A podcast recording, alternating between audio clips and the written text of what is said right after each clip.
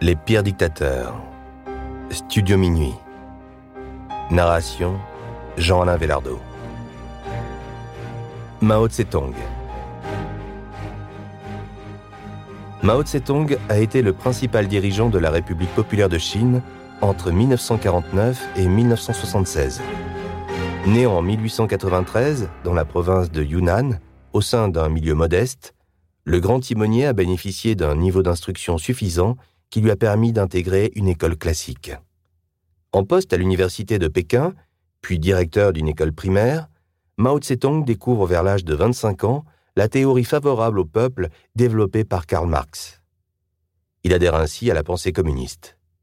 En 1921, il participe à la création du Parti communiste chinois. C'est le début de son ascension politique. Au sein de sa province d'origine, dans le sud de la Chine, Mao élabore son communisme.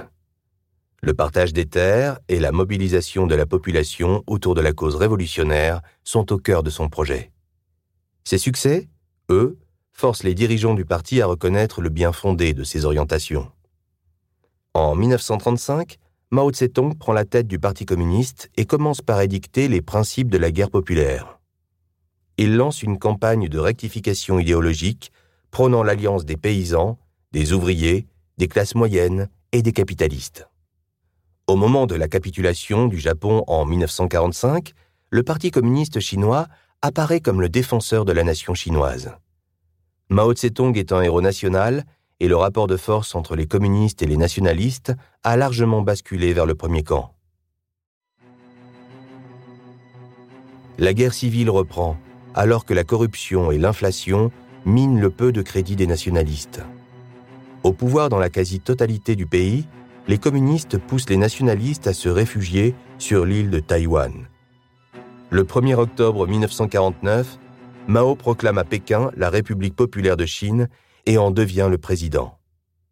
Le parti contrôle tous les organes du pays et impose une dictature révolutionnaire.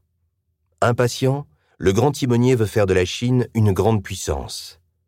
En 1958, il met en œuvre le grand bond en avant, une tentative de remplacement de l'État bureaucratique par un système de communes locales autonomes. Un programme ambitieux qui va se solder par un échec et de graves déconvenus. Les grands projets d'infrastructure échouent et le pays est plongé dans l'une des plus grandes famines du XXe siècle.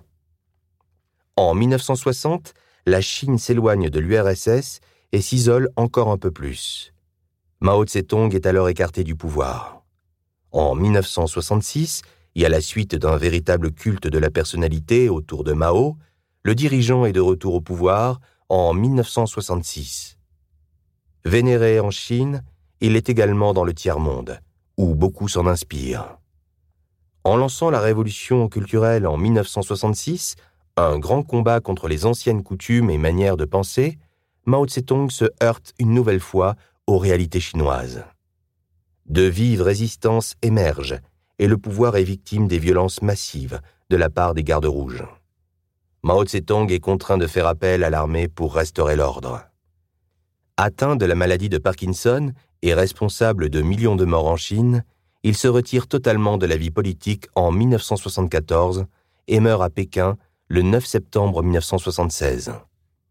Aujourd'hui encore, difficile de se bâtir une opinion entre le destin d'un homme d'État érigé au rang de mythe, mais également à la tête d'un régime qui a été fortement caractérisé par son autoritarisme.